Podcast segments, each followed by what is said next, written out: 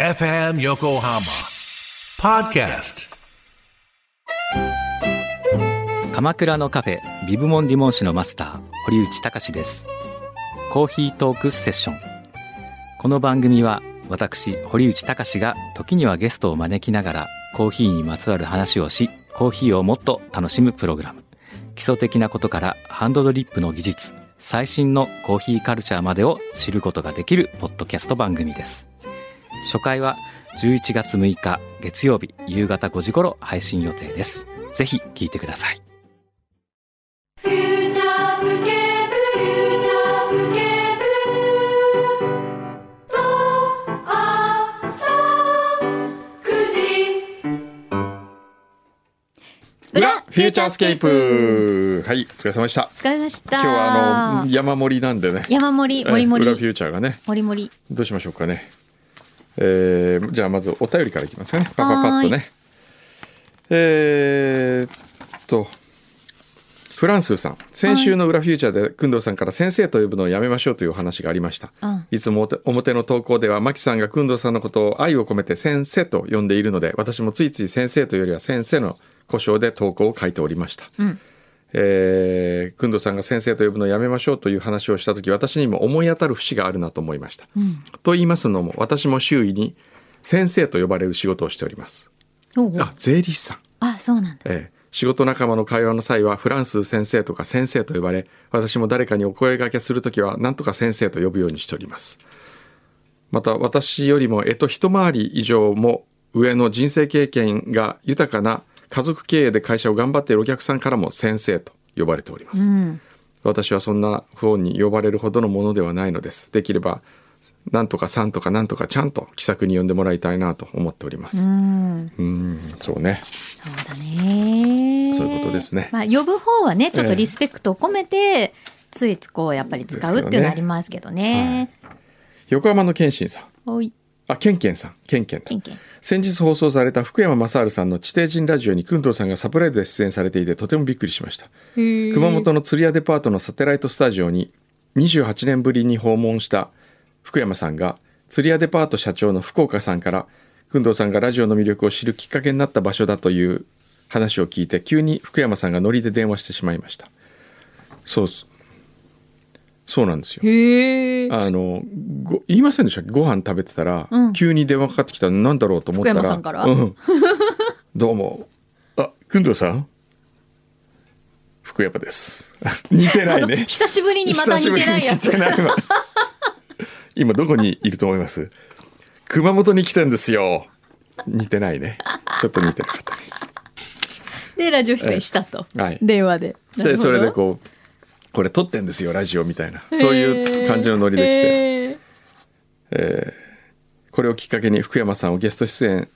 で呼んでくれないかなと密かに妄想しております、そうねフューチャーには呼びたくないなら半蔵門の方にど うぞぜひこちらにお願いしますあゆの塩焼きさん、えー裏フューチャー聞き直しの進捗報告3通目を送らせていただきますおーあーはいはい現在配信53号、2007年5月5日を聞き終わりました、うんおー配信第38号2007年1月20日の時に工藤さんがお話しされたプラネタリウムのプログラムの脚本のお仕事の話がとても面白かったです。へえもう全然覚えてない。ええ脚本の仕事を受けるまでの経緯からプラネタリウムのプログラムがどのように作られていくのかその難しさなどを時系列を追って詳しくお話しされていました最終的には脚本のお仕事じゃなくてプロジェクト全体をプロデュースされているように思えるほどプラネタリウムを成功させるために細部にこだわっておられるのがよくわかりましたまた坊主のヘッドホンや松任谷由実さんの話仕事というよりはやはり人脈であることをつくづく考えさせられる内容でしたえー大学で教えられていたこともあるかと思いますけれどもこの号はまるで1回の授業を聞いたような満足感がありひょっとしたら「裏フューチャーは宝の山かも」と思い始めております。おー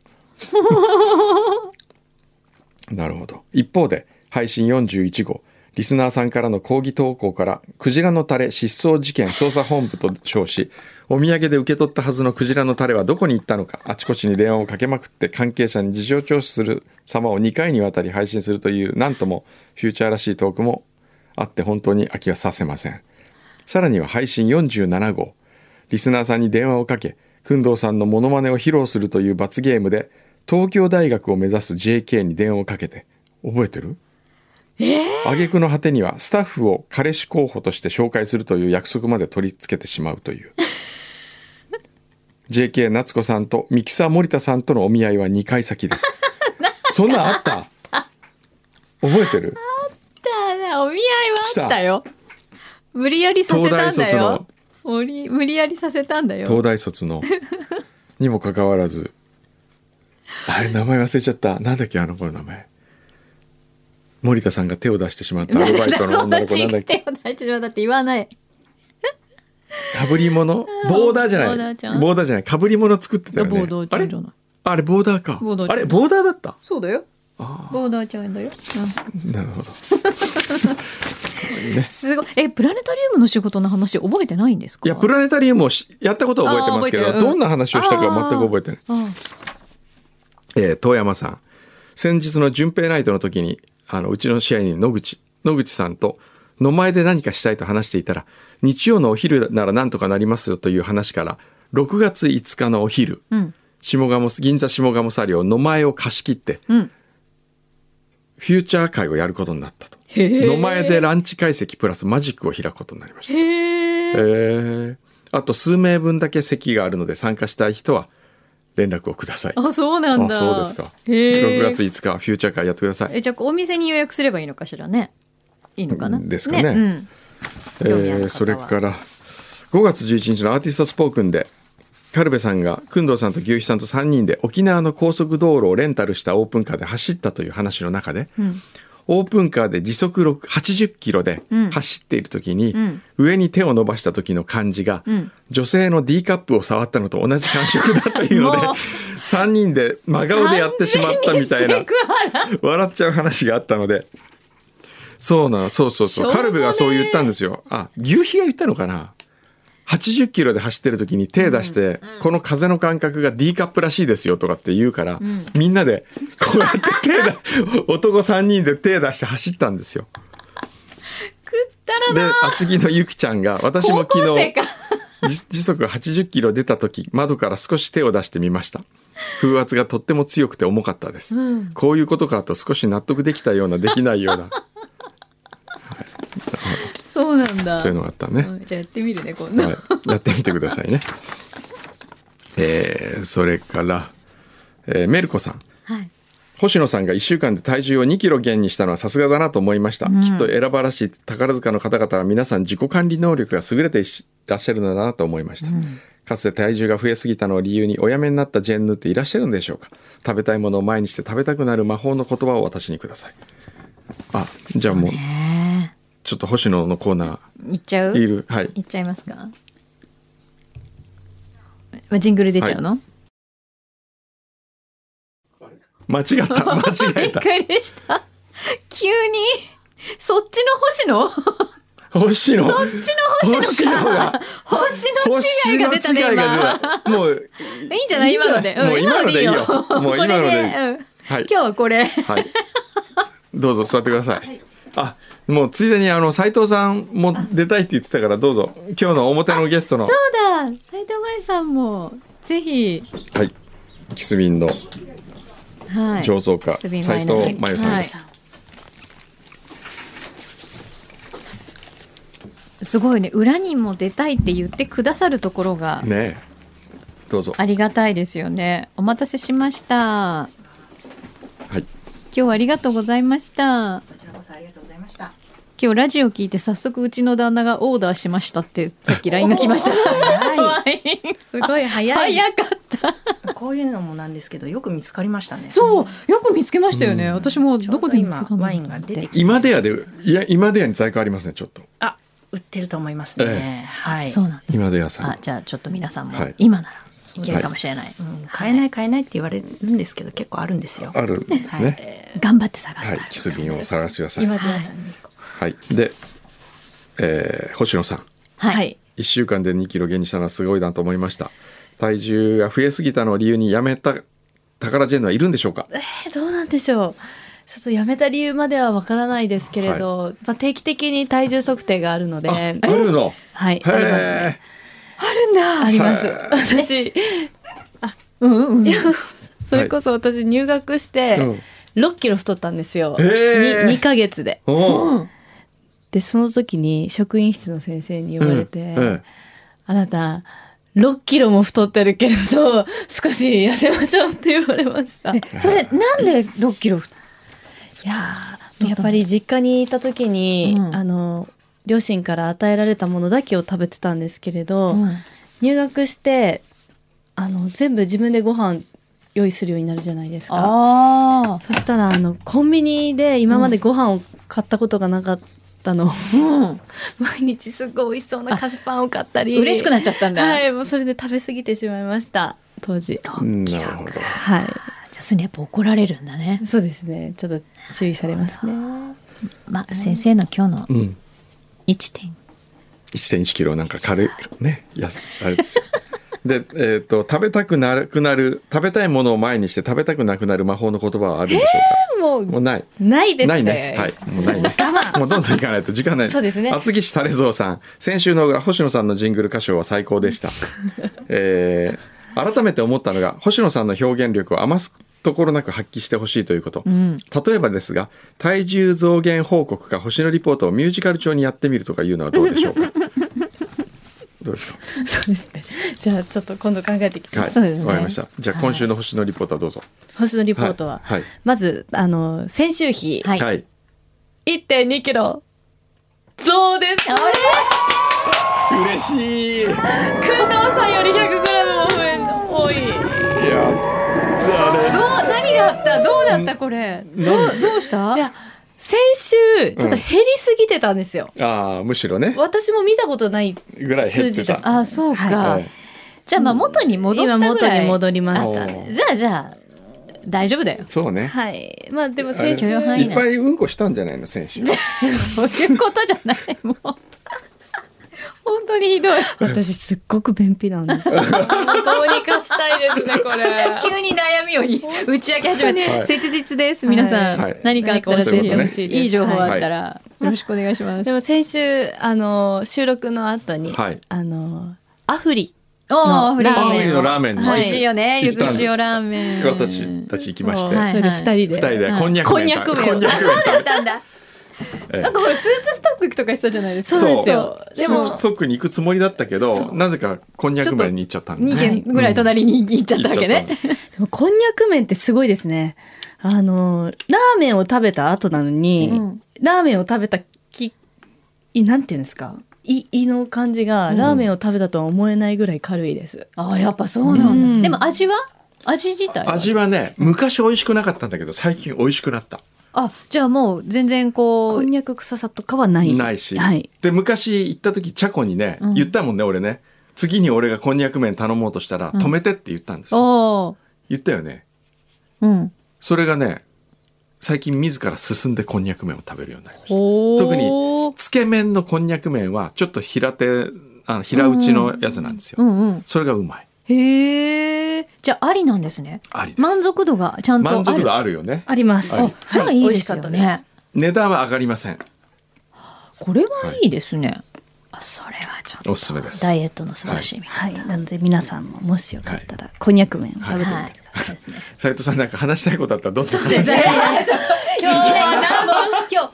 そうお迎えしといてすごい,、はい、いやいやなんかすごいずうずうしく入ってきちゃったんですけど、あの裏フューチャーはやっぱ出るより聞いた方がいいなと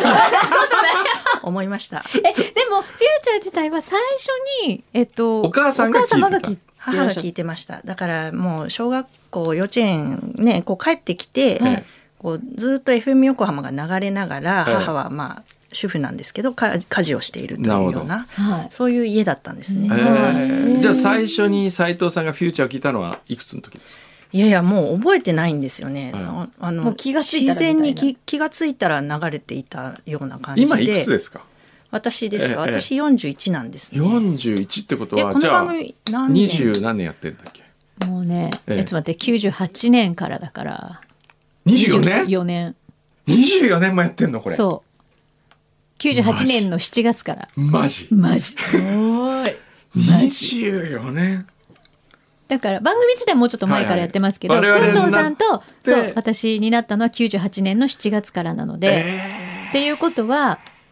えっと、もしかしたらもう中学生ぐらいの時そうですね。には耳にでまた私の母なんか変わった人なんですよ。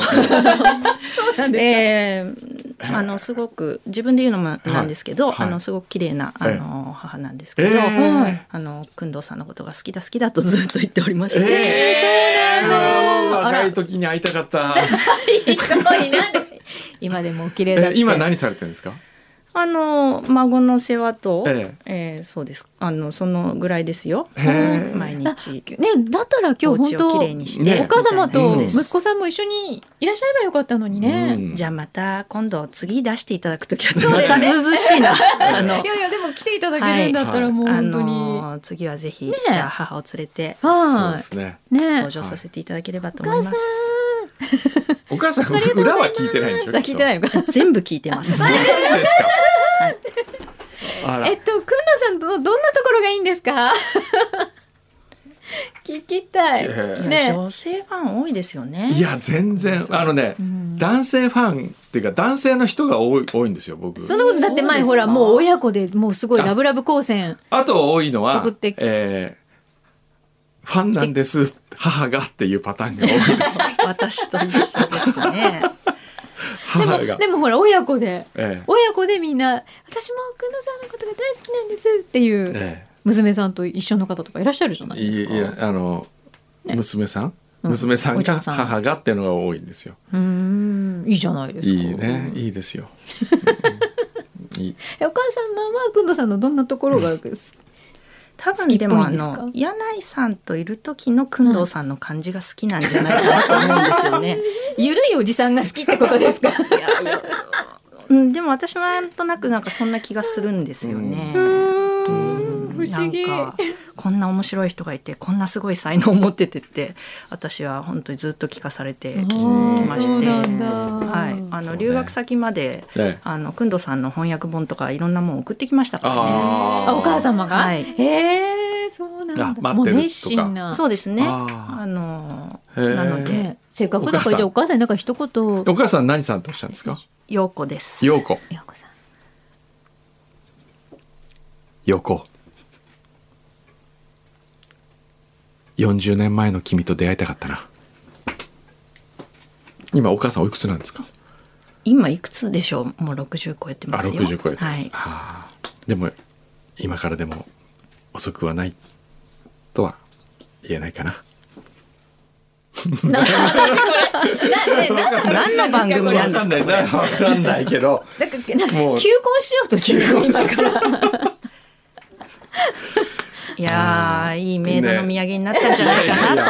と思いますよ。でも自分の娘がワイン醸造家だったらいいよね。ね女性のワイン醸造家ってそのもう本当ラルビーズルロアかハイジバレットか斎藤真由しか僕は知らないんですけどいやいやまだいっぱいいますよ。いるんですいますよいますよ。もう今こんな時代です今増から。え増えてきましたそうですよ。もう全然男女関係なく誰でも目指せる。へーただ体力いりますので。はいあのかなりやっぱり体重のコントロールとか、ええもちろん私も筋トレとかえ筋トレストレッチとか、へえスポーツ選手みたいなところあるんですよね。 栽培と醸造はどっちが大切だと思います両方大切です。でもブドウがなけれまあばワインは作れまあないので、作れないからね栽やっぱ培栽培が大が切大です。切ねうんだから、くんどうさんね、あの、みんな連れて畑やりに来て、あそうオリジナルワインって言うじゃないですか。言うけどはい大変大変ですよ言うじゃないですかええそれ一回でやめられたら、むちゃくちゃ困るんですよ。確かにそもううだしたおね、っずしゃる通ーっりと、ずーっとやらなくちゃいけない仕そうそう事そうなんですよ。そうそんな中途半端にねもういやもう生半中途可半に端、ねもう俺中途半端だからどうおせ手伝い程度じゃダメですよ、うんだからもう栽培はし ないもう栽培部分にはぶどうは手を出さない買ってくるぶどうはもう買ってくるから、このぶどうがどれだけ醸造家の力で美味しくするかっていう挑戦はどうですかああ、そういうのなんかコンクールみたいあなー仕立てにして、若い醸造家とかちょっと盛り上げてうんあげてくれませんはかい、あーそういうのいい私ねコンテ私ストというよりも、ええやっぱり若い人たちを盛り上げたい気持ちをね、ワイン系は盛り上げるねなんかただワイン作るとかだとうん1年、2年かかってしまったりするので、うんうんなんかブレンドがうまい人とかね、ああなるほどうん、そうだよね、どうですかいやなんかやってみてあどこだっけなマンズワインがはい自分でアッサンブラージュできるやつやってたの知ってああまやすってましたえねえ、あれ売れなくて中あ止れになったやめちゃったでしょやめちゃったうんそういうのがあのぶブドウ品種をこうなんこれを何パー何パーとかっつって、うんうんうん自分好みにできますみたいにやってたけど、うんう結局ダメでしたねあれ。おーそう、うんそうですねやっぱりなんか企画を作ったらそれを一生懸命売っていくみたいなことはやっぱりうんワインの世界も必要なので、うんそうだねえー、どうですか星野さんはワインは最近飲んで一番美味しかったワインなの、最近それこそあのこの間、うん歓迎会していただいた時にはいはいいただいはたい、白ワインうん、すごい美味しいなとそれなんだろうどういうのだったあのこれは味がわかる人じゃないと飲んじゃいけないって言ってそれこそキスビンじゃないのそうですよねうんあおー本当であすのか一本いただいたでしょ、その時にはいはいあいたれだいたのをいたあれ私がフューチャーに出るための賄賂としていやあれ送った私物のワインですよあれああれれ私物なんですよあれあれだった、はいあれキスビンだったよ、はいじゃあそこまでしてこの番組出る価値ありました大丈夫でしたいやいやもう本当長年の夢だったのでええはいもうあとねやっぱり親孝行できたんじゃないかなってちょっと思いますね横さん本当おに母さんえーありがとうございますえそんな星野さんにそんなこと言っていたもうだけ本当てに限られた方じゃないと飲んではいけないってそうそう。言われてあの、こうサーブする人に、あ、あいつはいダメです。あいつはダメです。あ、この子はいいです。とか。 選ばれし者だけあのが何にもわからない人が、ただの白ワインって飲むのとですよ。こうありがたがって、感情移入して飲むのは違うじゃないですか。そうねうんうん。なんか分かる人にだわかけるつ人だいだだけ、わかる人と歓迎、一応歓迎会だったから。ね集約と ねそうそうそう そう。そうなんですよ。なるほどええだからチャクは多分飲んでないかもしれない。嘘、ええ白ワイン美味しいですね。そんなこと言わないでしょ白私も白飲みますみたいな。あこれ水でした。違う言ってない本当にそのディスり方半端ないですねいやディスってないですよ。モノマネしてるだけだモもノマん。ネがひどすぎるはねだから皆さんもええ本当にとびっきり美味しいワインを、はいあのもしちょっと検索してどこかで、はいねお求めになれそうだったらはい、あでもお酒ね一段飲飲まれない方もいらっしゃいますのでそうですね。はいはいそういう方は T シャツを買って T シャツそうをね。そう T シャツを、はいい、応援あとはプレゼントに使うとかね。そうですねそうですねうん、ぜひぜぜひひという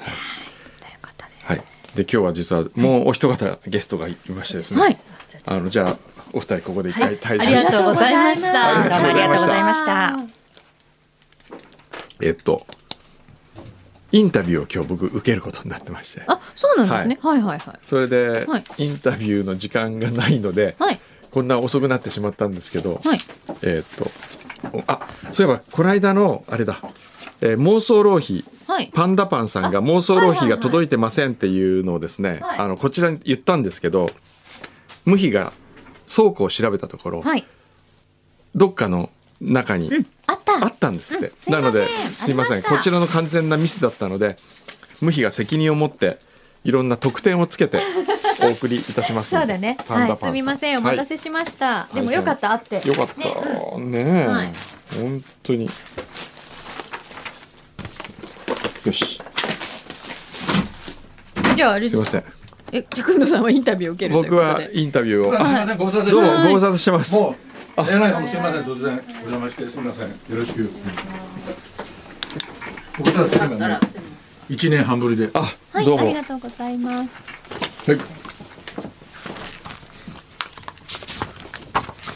今日、この部分を取らせていただきたかったんです。はいここと、ともに、六十周年の第二弾をはいはい飾っていただきたい。はい一段目は寺寺島さんにあおはい願いして、はいでこの部分で3ページぐらいにわたって、あーはい、お願いできるはいあありがいっぱというございもう来まましたすんでよろしくはいお願いしますすいませんお時間ないので柳井さん知ってますか小さな親切運動あさっきちょっとちらっとお伺いしましたけどはいはいもう古いんですよ半世紀に、ね来年なんか60周年ね、ええ歴それ史のがあるって第い2う弾の特別寄稿文をあ飛行部あ60周年特別インタビューそうですわはあ第2弾です、あえあはえ、いですからあの8月号8月号夏号夏号夏号に載せさせていただけはれいばという形でへ考えてますんでえだお時間があれですかえ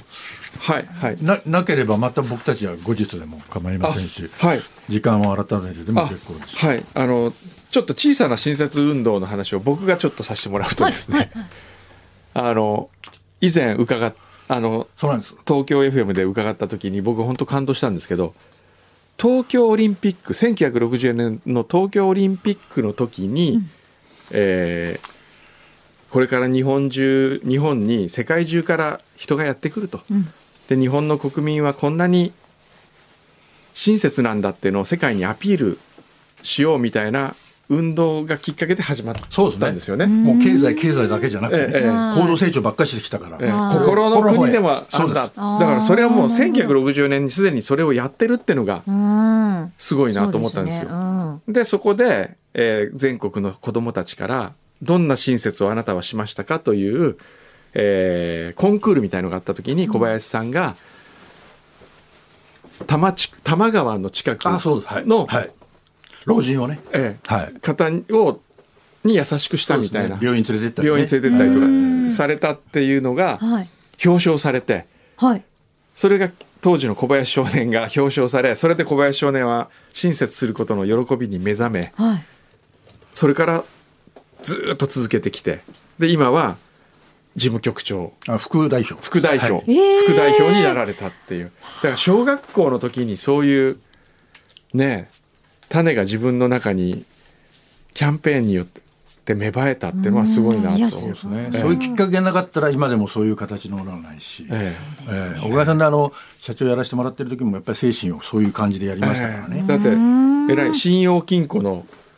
あそうですね夜勤までやらせてもらって、ええね夜子勤も会社の方の社長もやらせてもらいましたからね、はいだからそこには生かさず、ですからそこら辺であの工藤さんがね、はいあの感じたはい親切っていうものをね、ええ工藤さんがこうしさされたことですよねされたことしたことそこら辺の感じてらっしゃることで印象に残ってる深い深い深いって言われ ると浅いのばっかりなんいでやいやいや小さいですからいいんですけど、僕はあのえっとこれは親切っていうか親切という言い方はどうかわかんないですけどね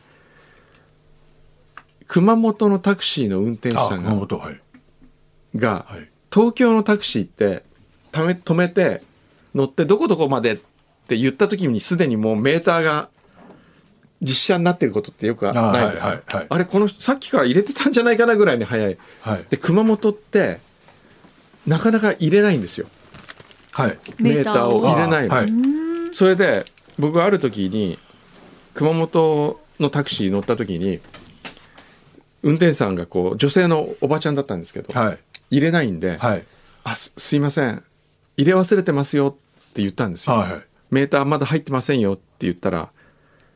こう振り向いてちょっとニヤって笑って「分かってますよ」って言ったんですよあご存知だったわけですえよ、え、あのえなんで入れないんですかって聞いたらいやここの信号がね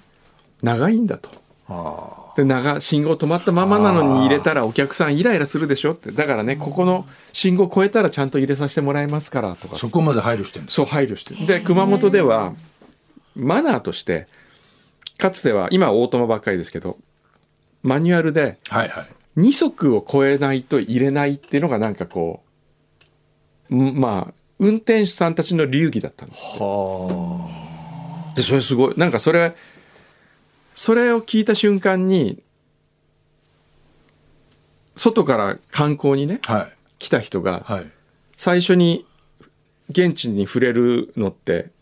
タクシー多かったりするじゃないですか。ええで東京から来た人がじゃあ熊本空港ではい乗った時に、はいタクシーの運転手さんがみんなそういう人ばっかりだったらうわもう熊本ってなんて素晴らしいとこなんだっそうですよねてで,、印象づけますもんねね思うじゃないですかはいはいはいこれがもし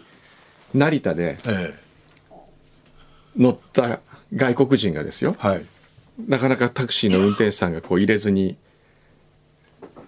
成田空港出たとこぐらいでこう入れるような感じだったらうわ、はいなんて日本国民って感じますよね律儀なんだろうと、最近もう乗って1周ぐらいして行ったと時点でもう出始めた頃にメーターがこう変わってるみたいなのもね、特に羽田なんて今もう一周長いですけど、はいはいそれはなんかこう観光キャンペーンとしてね、えええー、と使えるっていうかそうですよねそれがあのひいてはそのドライバーのえドライバーのリテラシーというかハンドル握ってる人が他の人に優しくするんだとか、えはいそうするとえっ、と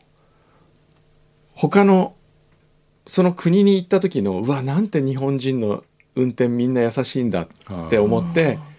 この国素晴らしいっそうですてよね思うからはいそうなんか僕は今ちょっとふとひらめいたのは東京スマートドライバーというはい交通安全のキャンペーンやってるんですけど、はいはいそれはもう